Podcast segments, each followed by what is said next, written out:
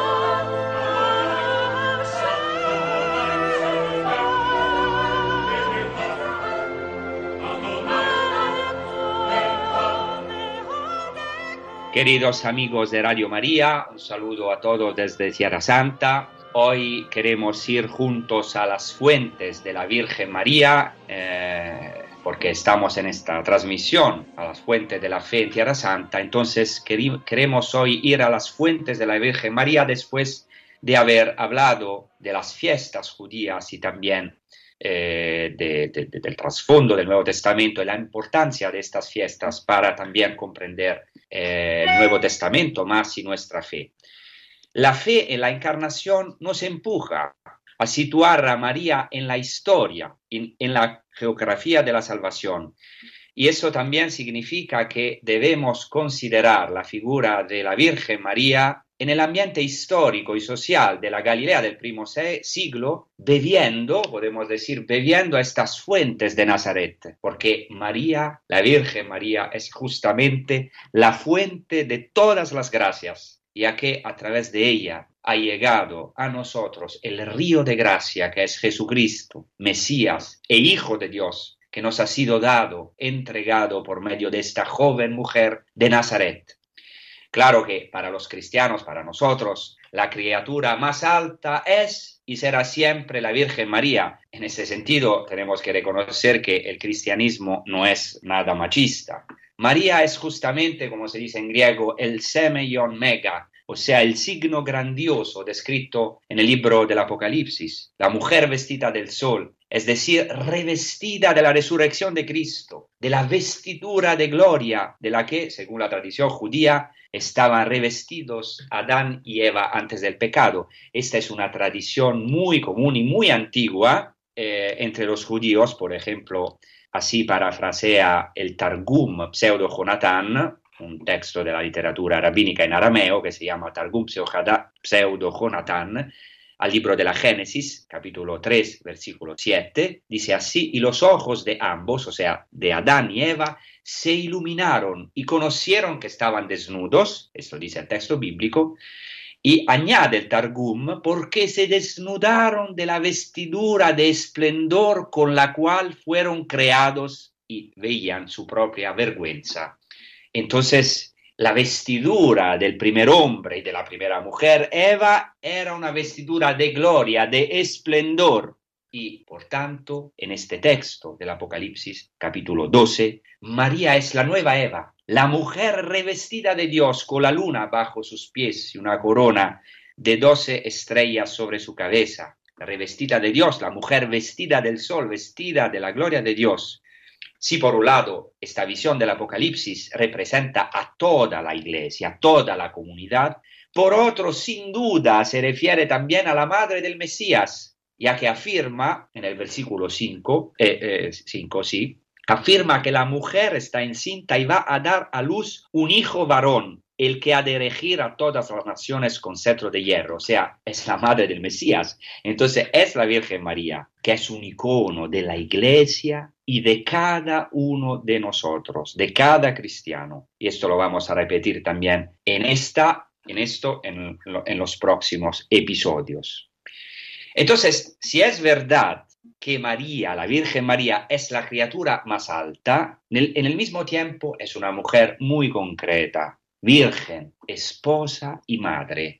Son impresionantes estas tres características de la Virgen María que solamente ella tiene, porque sabemos es imposible ser en este mundo virgen y madre. Pero sin embargo, la Virgen María es la síntesis de todas las vocaciones cristianas de una mujer, porque es virgen, esposa y madre. Las tres características de la mujer, no por casualidad, que hoy, hoy en este mundo son más atacadas, y a lo mejor siempre lo harán, pero especialmente en estos tiempos. O sea, se ataca a la mujer como virgen, como esposa y como madre. Nunca entonces se insistirá lo suficiente sobre este punto. Nuestra fe es histórica, podemos decir encarnada, porque una fe desencarnada pronto se convierte en la primera herejía en la iglesia, que es el gnosticismo, gnosticismo, ¿no? Ser gnósticos quiere decir transformar en una palabra el mensaje cristiano en una filosofía, en una teosofía, o sea, algo, eh, digamos, destacado de la historia, desencarnado. Eh, hablaremos de esto, pero ya claramente he dicho estas cosas en los previos episodios, el cristianismo no es principalmente una filosofía. Después, claro que hay también una filosofía cristiana. No es principalmente una serie de leyes, aunque claramente Jesucristo va a cumplir la ley. Ni en ningún modo un conjunto de mitos, sino el cristianismo es principalmente un hecho histórico de modo semejante, María es una mujer histórica, podemos decir, entre comillas, hecha de tierra. Su veneración no tiene nada que ver con la mitificación de su figura, ni tanto menos con una especie de divinización, a ejemplo del paganismo, porque esto, esta es una de las acusas. O sea, habéis transformado la Virgen María en una diosa, como el paganismo. Exactamente este episodio nos ayudará en esto a ver que no es así en los próximos episodios. Mm, todo lo contrario, María es una mujer que vivió históricamente, que fue la madre del Mesías y que ahora está viva en el cielo corazón, los teólogos han formulado un principio en latín de María nunquam satis. No conocemos el origen exacto de este aforisma, de este principio, que es tradicionalmente atribuido a San Bernardo, pero quien lo hizo célebre fue San Luis María Grignon de Montfort en el Tratado de la verdadera devoción a María. Dice en el número 10, de María nunca se podrá decir bastante y podríamos añadir también, parafraseando a San Agustín, que no podemos pero quedarnos en silencio.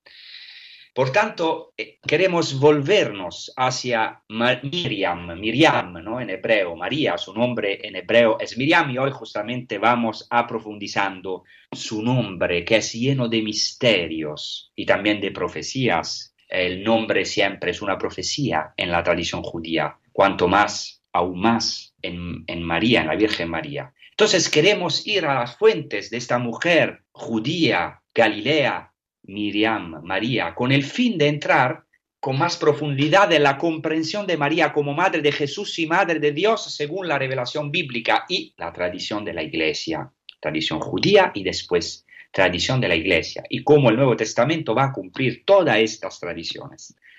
Para conocer con más profundidad entonces la figura de María a la luz de la fe, es importante o esencial sondear sus aspectos más humanos y concretos. En otras palabras, ¿qué significaba ser virgen, esposa y madre judía en el primer siglo después de Cristo? Porque Miriam es una joven judía del primer siglo de nuestra era. Entonces, es legítimo que nos preguntemos, tenemos que preguntarnos cómo vivía su fe en qué modo escuchaba y asimilaba las sagradas escrituras, cómo se preparó a ser la madre del Mesías. Para responder a estas preguntas es necesario que vayamos a las fuentes judías con gran atención y cautela.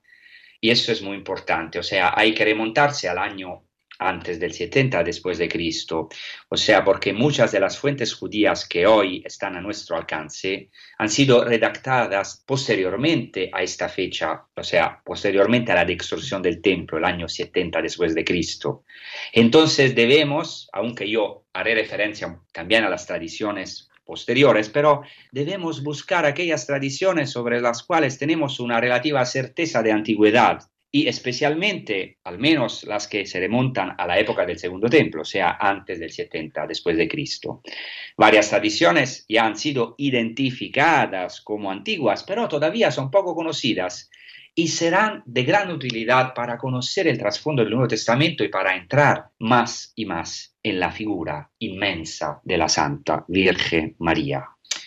Entonces, quiero decir esto porque tenemos también eh, en, eh, buscando el trasfondo judío, el trasfondo también eh, encarnado, podemos decir, de la Virgen María, o sea, de su persona concreta, histórica, tenemos también que aprofundizar cuáles son las tradiciones que seguramente remontan antes del 70 después de Cristo, para acercarnos más. Cuidado que acercarnos más a la humanidad de la Virgen María y a la humanidad de Cristo quiere decir a profundizar su divinidad, porque de verdad eh, Jesucristo es una persona en la naturaleza divina y humana y a través de la Virgen María, ecco, eh, esta divinidad ha venido hacia nosotros. Entonces, la tradición oral judía, y esto es un punto importante, desde tiempos bastante antiguos, podemos decir desde el tiempo del segundo templo, entonces ya antes del 70 después de Cristo, la tradición oral judía subraya no solo los méritos de los padres, por ejemplo, los patriarcas, o sea, Abraham, Isaac y Jacob, y los de otros hombres, como claramente Moisés, Aarón y otros, sino la tradición oral judía también subraya los méritos de las madres, de las matriarcas, como Sara, Rebeca, Lía y Raquel, que son las cuatro madres de Israel. Y también los méritos de las mujeres, por ejemplo, Miriam del Antiguo Testamento, de que ahora vamos a hablar. Y también la tradición judía subraya los méritos de la fe de las mujeres y de sus oraciones. Y esto ya lo encontramos, seguramente es antiguo porque ya lo encontramos en los 70. Los 70 son la traducción griega del Antiguo Testamento hebreo. Ya los 70, que, o sea, que son, remontan al, menos, al menos al primer siglo antes de Cristo, son precedentes a Jesucristo y a la Virgen María. Entonces los 70 atribuyen una gran importancia al papel, a la misión, podemos decir, y especialmente a la oración de las mujeres. En los 70, por ejemplo, encontramos algunas oraciones de mujeres, como la oración de Judith, de Esther, ausentes en el Antiguo Testamento hebreo o, en cualquier caso, ampliadas en los 70.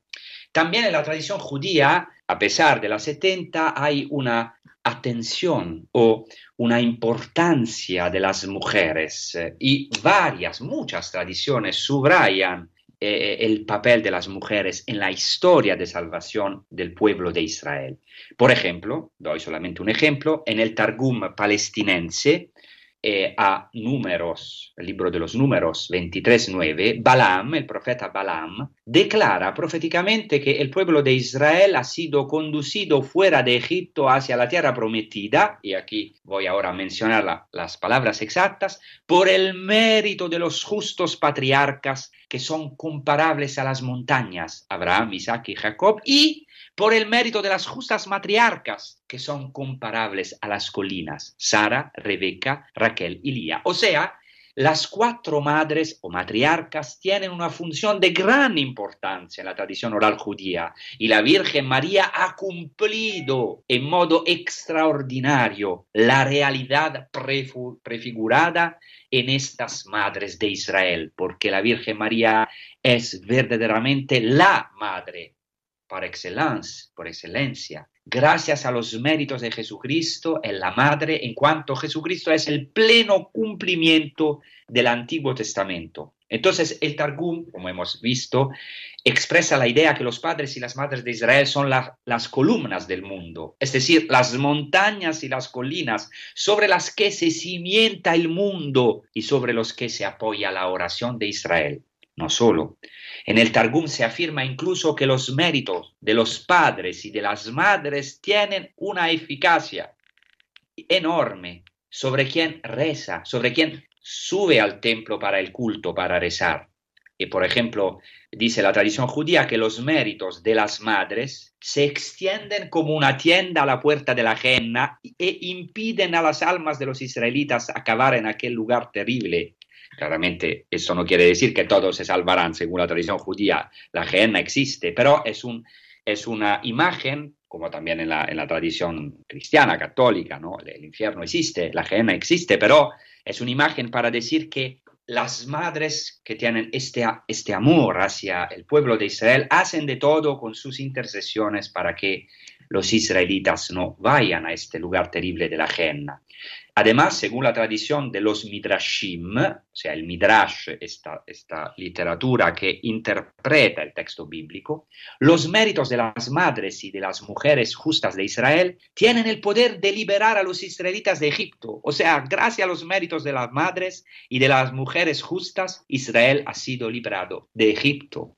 Y esto, claramente, lo digo como introducción, se cumple en la Virgen María. La Virgen María, como hemos dicho, es la figura o icono de la Iglesia y de todo cristiano. Lo que se cumplió en María se realiza en nosotros, se realizó en el pueblo de Israel y hoy se realiza en nosotros. En efecto, al igual que María, Dios nos ha preparado a todos nosotros una misión fundamental fundamental, también mediante los sufrimientos de nuestra historia. Dios también se dirige a nosotros personalmente, mediante las palabras que el ángel ha dicho a María, con las mismas palabras, no temas María. Cada uno de nosotros está llamado a ser como María, a no temer, porque también en Él, por la fe, si Él lo quiere, si recibe esta gracia, también en Él nacerá el Salvador, al igual que esta joven judía de Nazaret respondió, ¿cómo será esto? Quizá también nosotros, con nuestra pobreza, podemos dar una respuesta similar, pero la obra de Dios es siempre más grande que nuestra miseria. Y así Dios escogió a esta mujer humilde que acogió el anuncio del ángel sin reservas. En ella la palabra se hizo carne. María fue el lugar de la Shejina de Dios. Shejina es una palabra hebrea, que quiere decir la presencia de Dios, la morada de Dios mismo. O sea, la Virgen María es el lugar de la Shejina de Dios, aquel lugar maravilloso, increíble, porque ningún lugar puede contener a Dios. Pero sin embargo, Dios ha querido encontrar un lugar, primeramente en el seno de María y después en la familia de Nazaret, se ha encarnado y María es verdaderamente dichosa y por ella lo somos también nosotros, pues todo lo que en ella se cumplió, Dios, el Señor, poderoso, omnipotente, quiere cumplirlo también en nosotros. Y por eso María en el Magnificat cantará el Señor ha mirado la humildad, en griego tapeinosis, la humildad de su esclava. Tapeinosis quiere decir literalmente bajeza, pobreza. O sea, no es que María se exalta por la virtud de su humildad, sino que confiesa, no es que dice, bueno, yo soy verdaderamente humilde, yo me vanto de ser humilde, soy orgullosa, orgullosa de ser humilde, no, confiesa, eso es muy importante para nosotros, confiesa, de sentirse inadecuada ante la elección del Señor. Por eso María es la humilde por excelencia, hecha de tierra, o sea, humilde viene de la palabra latina humus, que quiere decir tierra, y así María hecha de tierra será la mujer celestial, vestida de sol y de gloria. Entonces, si hay alguno que a lo mejor de los oyentes o todos que se sienten pobres como esta joven judía, que se prepare para recibir el tesoro del Señor, porque el Señor quiere hacernos ricos con su riqueza y desea tomar carne en nosotros puesto que nosotros también, a imagen de la Virgen María, somos el lugar santo de la Shejina divina, de su presencia. Por ello nuestra fe es histórica y encarnada, porque como Dios ha hecho una historia de salvación con el pueblo judío y la ha cumplido en Jesucristo, esta historia continúa hoy con cada uno de nosotros, pues somos la tierra que el Señor quiere desposar y convertir en celeste. Y como María, también nosotros, por pura gracia, claramente, podemos llegar a ser un lugar santo, sí, una tierra santa, aunque claramente no, hayamos sido preservados del pecado como ella, es sin pecado, inmaculada, pero la Tierra Santa es una imagen de lo que somos, lo hemos ya dicho. Eh, sabemos que la Tierra Santa es llena, lo hemos visto en estos últimos tiempos, de conflictos y contradicciones, sigue siendo, pero sin embargo, el objeto de la elección divina. Sí, podemos decir, Dios ha mirado nuestra pobreza, nuestro caos, nuestras contradicciones, ha querido que su espíritu repose en nosotros para que podamos alegrarnos con María, porque la primera palabra que el ángel dirige a María es en griego jaire, que jaritomene, alégrate llena de gracia, ave, o sea, alégrate, Jaire en griego. También nosotros, aunque cada día constatamos nuestra pobreza y bajeza y nosotros, a diferencia de la Virgen María, nuestros pecados, pero si acogemos este querigma, esta buena nueva de la venida de Jesucristo por la fe en nosotros, podemos también nosotros ser llenos de gracia. Y de este modo, lo que para nosotros es imposible, será posible para Dios, porque el Espíritu, la Shejinah de Dios, su Espíritu, su plenitud desciende sobre nosotros y así podemos engendrar a Jesucristo en esta generación mediante la obra de su gracia. Ahora haremos una pausa musical y vamos a escuchar un canto eh, de Kiko Argüello, que es muy interesante porque es la Ave María en arameo, Shlom Lech Mariam, o sea, en el idioma original que la Virgen María ha oído ¿no? del ángel, porque el idioma común hablaba la Virgen María, San José y Jesucristo era el, arameo, aunque conocían el hebreo y leían el hebreo. Entonces vamos a, rezar también, porque es una oración a escuchar esta Ave María en arameo y también en español. Gracias.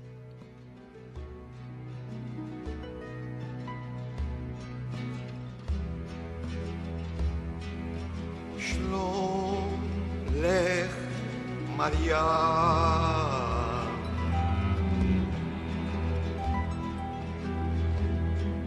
maliaz kai uzo moran moran amej moran moran amej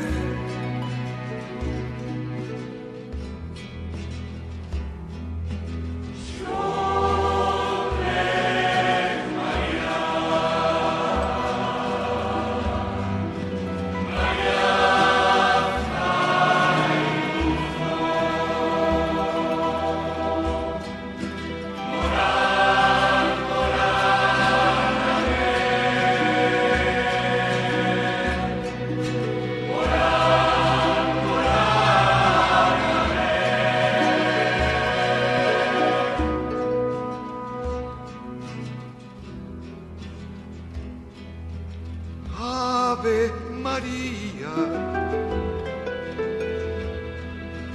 llena de gracia.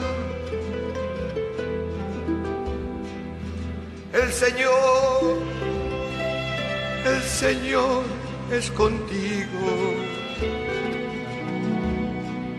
Bendita tú eres entre todas las mujeres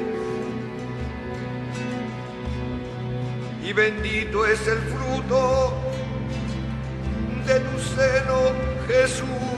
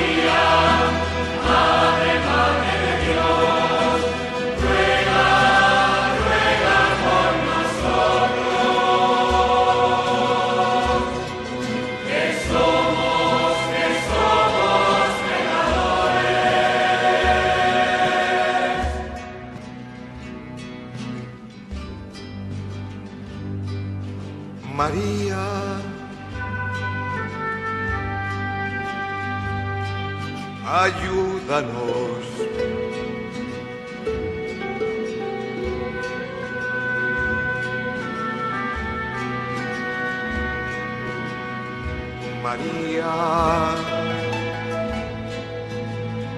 ayúdanos. Virgen María, ay, ay, ay,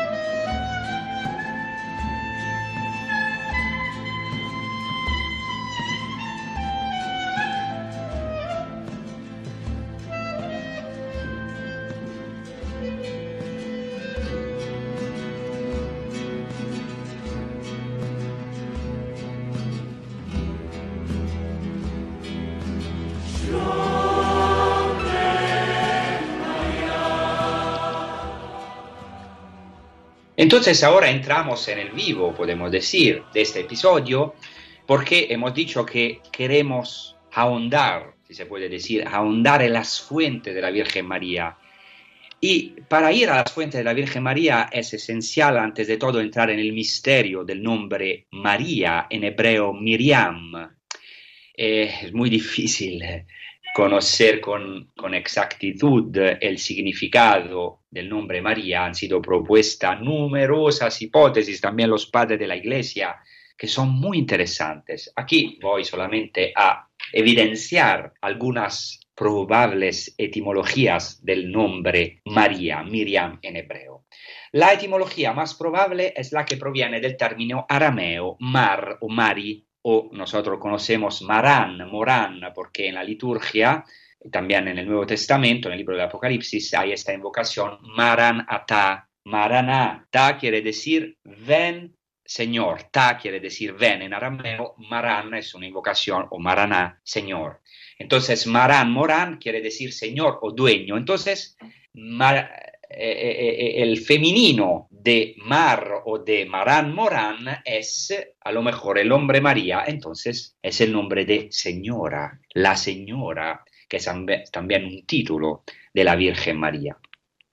Pero el nombre Miriam podría derivar también de, otra raíz que existe en hebreo, también en arameo, que es la raíz rum, o sea, resh, vav, mem, para quien conozca el hebreo, esta raíz existe, como he dicho, tanto en hebreo como en arameo y significa elevado, grande. Y eso es muy interesante porque en, en, en el Magnificat María eh, canta este maravilloso canto al Señor eh, diciendo, engrandece, en griego megalunei, engrandece mi alma el Señor.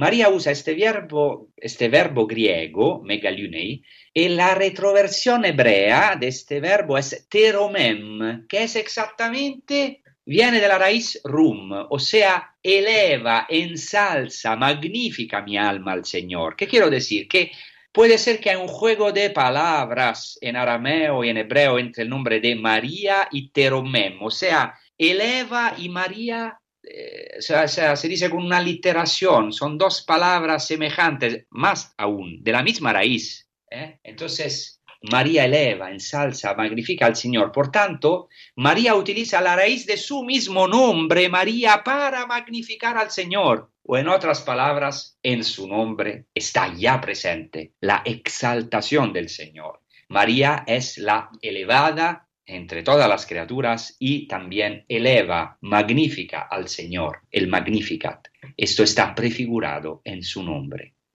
¿Por qué, eso, ¿Por qué es importante esto? Porque en la mentalidad bíblica el nombre propio de una persona es una profecía sobre lo que será su vida. Y eso lo sabemos, ¿no? En la escritura muchas veces eh, Dios cambia el nombre de un determinado personaje porque el nombre es una profecía sobre la identidad y la misión de la persona. Cambiarlo equivale a transformar la identidad o la naturaleza de la persona. Por eso Jesús cambia el nombre de, por ejemplo, de Simón, Pedro. En consecuencia, el nombre de María es profético. Toda su vida está vinculada a la exaltación, porque ella verdaderamente es llena de gracia. Vivió anticipadamente aquello para que todos nosotros estamos destinados, es decir, la glorificación y la exaltación del nombre del Señor y también la elevación al cielo. María misma, la Señora, ha sido elevada, es la más alta entre todas las criaturas. Ahora, para comprender plenamente el nombre de María, el santo nombre de María, la figura de María, entonces su identidad, debemos colocarla en el contexto de la historia de la salvación y, en particular, como he dicho en la introducción de este episodio, en el de las mujeres y de las madres de Israel. Porque como hemos visto, en la época del segundo templo, o sea, la época de Jesús, se había puesto de relieve progresivamente la importancia de la mujer, de sus méritos y de su oración sobre todo. Las mujeres de la escritura fueron madres de Israel en la fe y en la oración. Entonces, cuando se trata de la Virgen María, debemos hace referencia a las madres y a las mujeres de Israel y especialmente a su homónima, porque hay un personaje en el Antiguo Testamento homónimo de María. El nombre de María es Miriam en hebreo y hay una Miriam del Antiguo Testamento que es la hermana de Moisés y de Aarón, entonces de familia sacerdotal. Eso es muy importante porque dicha figura, citada muchas veces en la escritura y que en la tradición judía tiene un papel aún más grande, esta figura de Miriam del Antiguo Testamento asume una enorme importancia en la tradición oral judía y entonces tenemos que conocer no solamente la escritura, sino también la interpretación oral, o sea, la tradición. Y tenemos que entender que la Sagrada Escritura nos ha sido entregada no como letra muerta, sino gracias a la mediación viva de un pueblo y de su tradición. O sea, es imposible ya en la tradición judía, esto es fundamental, separar, es imposible predicar un divorcio entre escritura y tradición, porque ya en el pueblo judío escritura y tradición eran tan unidas que es imposible dividirlas. Entonces, ¿por qué eso es importante? Porque hay que pensar que en la Virgen María tuvo un gran influjo la Miriam del Antiguo Testamento, no solamente, claramente, primeramente como es descrita en la Escritura, pero también como esa profundizada de la tradición oral judía. Entonces ahora vamos a ver este punto. En el libro del Éxodo, al capítulo 2, versículo 8, la Miriam del Antiguo Testamento es llamada Alma en hebreo, que quiere decir doncella, joven. Y este término se utiliza también en Isaías 7:14, en una famosa profecía mesiánica que tuvo gran eco en el Nuevo Testamento, en la primera iglesia, claramente, y en esta profecía se utiliza el mismo término alma. Se profetiza que la joven está encinta y va a dar a luz un hijo cuyo nombre será Emmanuel, en hebreo, Dios con nosotros. Y sabemos que dicho término ha sido traducido en la versión de los 70 antes del nacimiento de Jesús con el término griego parthenos, que quiere decir virgen. La virgen dará a luz al Emmanuel. Esto no es en contradicción porque claramente en los tiempos antiguos todas las jóvenes, prácticamente las doncellas eran vírgenes, ¿no? No es como el día de hoy. Entonces, Esto, como dicen algunos, algunos dicen que eh, los 70 han cambiado el término, pero prácticamente son sinónimos, podemos decir, joven y virgen. Entonces, una virgen dará la luz al Emanuel y esta profecía sabemos que se ha cumplido en María, o el Evangelio de Mateo la ve cumplida en María, que es la Virgen que concibe y da a la luz Jesús, el Dios con nosotros. Según el Antiguo Testamento y la tradición judía, a Miriam le fue confiado, al Miriam del Antiguo Testamento, le fue confiado el cuidado de la cestilla de su hermano Moisés recién nacido a orillas del Nilo para que viera dónde llegaba la cestilla. Y podemos decir, a la Miriam del Nuevo Testamento, a la Santa Virgen María, le ha sido confiada no solo la custodia, sino también la maternidad de aquel nuevo Moisés, que no solo ha sido salvado de las aguas de la muerte, sino que es también el Salvador que nos saca de las aguas de la muerte. Además, en el Antiguo Testamento, la primera mujer a quien se le atribuye el título de profetisa es precisamente Miriam, en Éxodo 15-20, la primera profetisa. Miriam del Antiguo Testamento. La Virgen María conocía indudablemente esta función o misión profética de su gloriosa homónima y podía identificarse fácilmente con ella. Eso es muy importante, queridos amigos y hermanos, hermanas. ¿Por qué? Porque el nombre influye mucho sobre la persona. Yo me llamo Francesco, claramente San Francisco, los varios San Francisco, San Francisco de Asís, San Francisco de Paula, eh, claramente San Francisco Javier, eh, han tenido un gran influjo sobre, sobre mi vida también espiritual y sobre mi identidad. El nombre no es así algo de casual, muchas veces tiene un influjo grandísimo y claramente Miriam del Nuevo Testamento, la Santa Virgen María, había profundizado la realidad de su homónima del Antiguo Testamento, la Miriam, una de las madres, de las mujeres más importantes del Antiguo Testamento, de, las Sagradas Escrituras. Y no solamente había profundizado la Escritura, sino también la tradición. Y ya en la Escritura, entonces María es llamada profetisa, estoy diciendo, a tal punto que es la primera mujer que se denomina con este título de profetisa. Y esto es profundizado en la tradición oral. Por ejemplo, el Midrash destaca la función de Miriam del Antiguo Testamento como profetisa y dice que tiene una relación especial con el Espíritu Santo. Por ejemplo, un Midrash, esto ya es un poquito tardío, tardivo, o sea, no es de la época de Cristo, pero es interesante, un Midrash que se llama Sefer Ayashar, afirma que el Espíritu Santo se posó sobre Miriam, la Miriam del Antiguo Testamento. Aunque este Midrash es, no, es, no remonta al tiempo de Cristo, pero se trata de una tradición antigua. ¿Por qué? porque se encuentra en el Liber Antiquitatum Biblicarum, que es un texto que se remonta por lo menos al primer siglo después de Cristo. Entonces, las tradiciones pueden remontar al tiempo de Jesús. Y según la antigua, porque se dice, se dice en este libro, el Liber Antiquitatum Biblicarum, que es conocido como Pseudofilón, se dice así en latín, et spiritus Deis incidit in nocte, o sea, el Espíritu de Dios eh, entró o cayó o entró en María de noche. Entonces, según la antigua tradición judía, al igual que el Espíritu Santo descendió sobre la Miriam del Antiguo Testamento, así en el Nuevo Testamento se posó sobre María, y más aún claramente cuando el ángel le dijo, el Espíritu Santo vendrá sobre ti y el poder del Altísimo te cubrirá con su sombra. Y esta es precisamente la anunciación y por esto ahora queremos escuchar en otra pausa musical el Ave María en hebreo, eh, cantada por el monasterio de benedictinos de San Martín, de San Martín eh, y, y, el Ave María en hebreo, para que podamos escucharla. Hemos escuchada en arameo, ahora la vamos a escuchar en hebreo. Shalom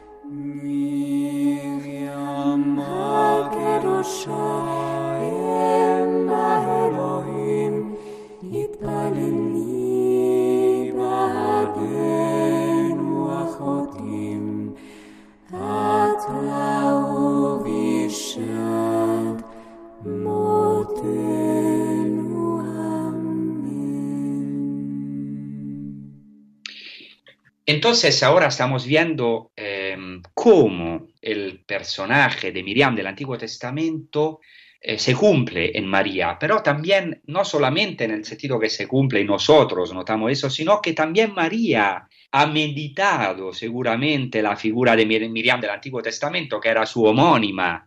Nosotros, en esto quiero insistir porque muchas veces no, no- no- hacemos relación entre las dos María, porque la primera del Antiguo Testamento se llama Miriam, hay una relación muy estrecha, el- es el mismo nombre, entonces María en su vida histórica seguramente ha tenido como modelo, como icono, podemos decir, la figura de la Miriam del Antiguo Testamento. Entonces, en el Antiguo Testamento, Miriam es la mujer de la alabanza y de la glorificación de Dios. Sabemos que después de pasar el Mar Rojo, es María, Miriam, la María del Antiguo Testamento, que canta la victoria del pueblo con el tímpano, victoria que ha sido realizada por Dios. Y, Miriam invita al pueblo a cantar. Éxodo 15, versículo 21.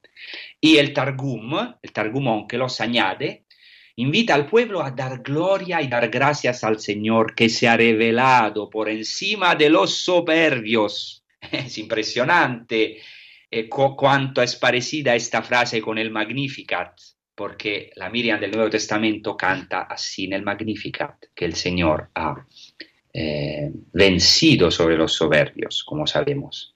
En la tradición judía, como sabemos también, Miriam es hija de Amram, que es también el de Moisés y de Aarón, es antepasada de David.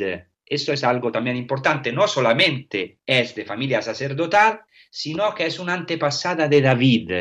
Por dicha razón, la tradición judía subraya que se le dio la corona de la realeza. O sea, según la tradición judía, esto no está en la escritura, siendo una antepasada de David, eh, es una mujer coronada. O sea, afirmar que es antepasada de David equivale a decir que también lo es del Mesías. Por tanto, la Miriam del Antiguo Testamento es figura de lo que se cumple en la nueva Miriam, la verdadera mujer, la madre del Mesías, hijo de David.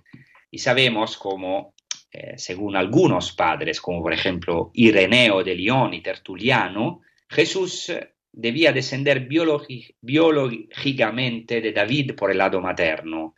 Porque, por ejemplo, hay una afirmación de San Pablo que dice que Jesús ha nacido de la semilla de David según la carne. Por eso, según los padres, eh, hay una ascendencia davídica de María. Entonces es una tradición de la iglesia, aunque esto no está explícitamente mencionado en la escritura, sabemos que seguramente San José era de la familia de David. Según la tradición judía, eh, también la primera Miriam ha acumulado, para así decir, méritos en favor de Israel. O sea, eh, Israel recibe gracias especiales mediante los méritos de Miriam del Antiguo Testamento. ¿Y cuál es el mérito principal de Miriam en la historia de la salvación, según la tradición judía? Es que gracias a Miriam se dieron al pueblo los pozos de agua en el desierto, como por ejemplo el pozo de Mará, donde se narra que el agua amarga se transformó en agua dulce. Y eso es muy interesante, porque aquí esto es muy, muy interesante, impresionante cuánto es profético el nombre santo de María. Los rabinos hacen un interesante juego de palabras entre Mará, este lugar donde Dios ha transformado las aguas amargas en dulces, juego de palabras entre Mará, que significa amargura, y el nombre Miriam, María, Miriam del Antiguo Testamento. Para muchos rabinos, la etimología del nombre de María, de Miriam del Antiguo Testamento, se tendría que asociar a la raíz marar en hebreo, que hay también en, arameo la misma raíz y en árabe, con la que se expresa el ser amargo. En el libro de Ruth, el nombre Mará está asociado a la amargura de la suegra de Ruth, que pide no ser llamada ya Noemí, nombre hebreo que proviene de la raíz Naam, que quiere decir ser amable, dulce, sino Mará, porque según las palabras de Noemi Mará, el Señor amargó su vida porque había permitido la muerte de sus dos hijos, dejándola sin descendencia. Entonces, mar en hebreo significa amargo, mientras que mor, que proviene de la misma raíz, designa la mirra, el incenso aromático. Y los rabinos también han asociado el monte Moria con este término mor, Mor, o sea, el monte Moria es el lugar donde Abraham subió para sacrificar a su hijo Isaac. Es el monte del incienso porque coincide, incienso porque coincide con el monte del templo. Entonces, el Moria, monte de Dios, se puede interpretar como amargura del Señor. Moria, amargura del Señor. Es el monte de la amargura, que pero para Abraham se transforma en la dulzura de la resurrección, como el olor del incienso. Amargo al gusto, pero dulce, suave al olfato cuando arde. Y allá Abraham ha visto la resurrección de su hijo. En conclusión, ¿qué quiero decir? Que el nombre de María evoca también el monte Moria, lugar en el que un padre, Abraham, se dispuso a sacrificar a su hijo unigénito y la Virgen María ha sufrido esta amargura. En el Moria, en su Moria, a Jerusalén, en el mismo lugar donde la ha vivido Abraham, que es el padre de la fe, la Virgen María es la madre de la fe, ha sufrido en el Moria la amargura de la cruz, la muerte de su amado hijo unigénito, del verdadero Isaac, Isaac, experimentando la amargura de la espada más atroz, el dolor que atraviesa el alma y la psique, dolor del que fueron eximidos Abraham e Isaac. María es pues figura de la fe y madre excelsa, cuyos méritos superan los de los padres, también de Abraham y de las madres del Antiguo Testamento. Y quiero terminar con una cosa maravillosa. En la tradición judía hay un texto maravilloso porque la tradición judía dice que las aguas amargas de Mará se han convertido en dulces gracias a los méritos de Miriam del Antiguo Testamento. Así como por el leño fue indicado por el Señor y lanzado a las aguas por Moisés. Y sabemos que la tradición, o sea, en las aguas de Mará, ¿qué pasó? Que Moisés ha lanzado un leño y estas aguas de Mará, que quiere decir amargura, se transformaron en dulces. Y en la tradición cristiana, este leño es símbolo de la cruz de Cristo, estos los padres lo dicen claramente. La interpretación oral judía, la tradición oral judía añade un detalle a la narración bíblica. Dos detalles podemos decir. El primero, que las aguas de Mará se convirtieron en dulces gracias a los méritos de Miriam. el segundo detalle es que en Mara el agua amarga se convierte en dulce porque Moisés echa al agua un leño amargo un leño de olivo de Adelfa cuyas hojas son amargas y venenosas. Disculpen, venenosas. Esta explicación se encuentra en un midrash muy antiguo, uno de los más antiguos, que se llama la Mejilta de Rabbi Ishmael, que dice así, ahora voy a mencionar las palabras exactas del midrash. Venid y ved qué diferentes son las vías del omnipresente de las de los hombres. El hombre cura lo amargo con lo dulce, mientras que aquel que con su palabra ha creado al mundo no lo hace así, sino que cura lo amargo con lo amargo. ¿Cómo? Coloca la sustancia dañina dentro de la dañada para hacer de ella un milagro, ya que, como afirman los rabinos, Dios es diferente de los hombres. En efecto, los hombres curan lo amargo con lo dulce, mientras que Dios es el único que cura lo amargo con lo amargo. Qué maravilla este texto judío porque se cumple María. Podemos decir que mediante el leño de la cruz, la amargura de María y nuestra propia amargura de la cruz se transformó en la dulzura de la resurrección y del amor de Dios. Si en la tradición judía el agua viva se dio en Mará, gracias a los méritos de Miriam, esa realidad se cumplió para nosotros, la Virgen María, y en todos nosotros. El agua viva, dulce, que brota del costado de Jesucristo, llegó a nosotros gracias a la fuente que es María. Sin duda esto sucedió por pura gracia y no solo por el mérito de María, que también tiene sus méritos porque, claro, para dar su amén y nosotros para dar nuestro amén a Dios necesitamos una gracia especial. Por eso la Virgen María ha sido llena de gracia. Y me falta un punto que voy a profundizar la próxima vez, muy importante, porque según la tradición judía, Miriam del Antiguo Testamento es uno de los personajes que ha recibido la gracia de morir con el beso de Dios, o sea, fue asunta en el cielo. y esto se ha cumplido en la Virgen María, pero lo vamos a ver la próxima vez. Entonces, yo espero ayudar en esto todos los oyentes, todos los cristianos, para ver la riqueza de la- los tesoros de la escritura y de la tradición judía y cómo estos se han cumplido en, en- María, en la Virgen María, en Jesús y en cada uno de nosotros. Entonces, alegrámonos, porque aunque somos débiles, tenemos momentos difíciles de des- desesperación también, pero o de amargura, como hemos dicho, que ha vivido la Virgen María, encima en su nombre está prefigurada esta amargura, porque Mará quiere decir amargura. Todos nosotros, como la Virgen María, tenemos estas espadas, estas espinas, esta espada que nos trapasa, pero podemos ser el lugar santo de Dios, podemos ser tierra santa, porque nosotros, por gracia, por la gracia de la fe, también pueden hacer el Salvador que esta generación necesita ver, tocar, y lo puede hacer solamente a través de María, a través de la Iglesia, a través de nosotros, a imagen de María. Muchas gracias y que recen eh, por nosotros, por Tierra Santa, por nuestra misión y nosotros rezamos por vosotros. Gracias.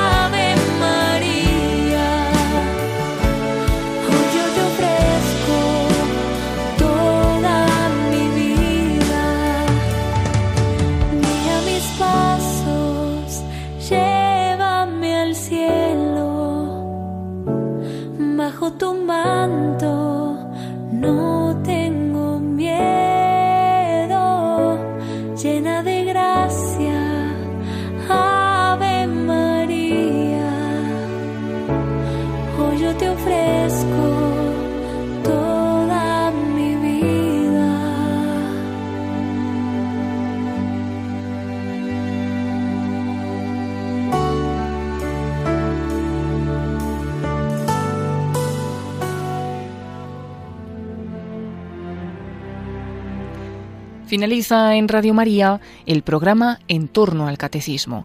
Y en este sábado, víspera de la solemnidad de la Asunción de María a los cielos, les hemos ofrecido la reposición de un programa a las fuentes de la fe en Tierra Santa, que el padre Francesco Voltaccio dedicó recientemente a la Virgen María.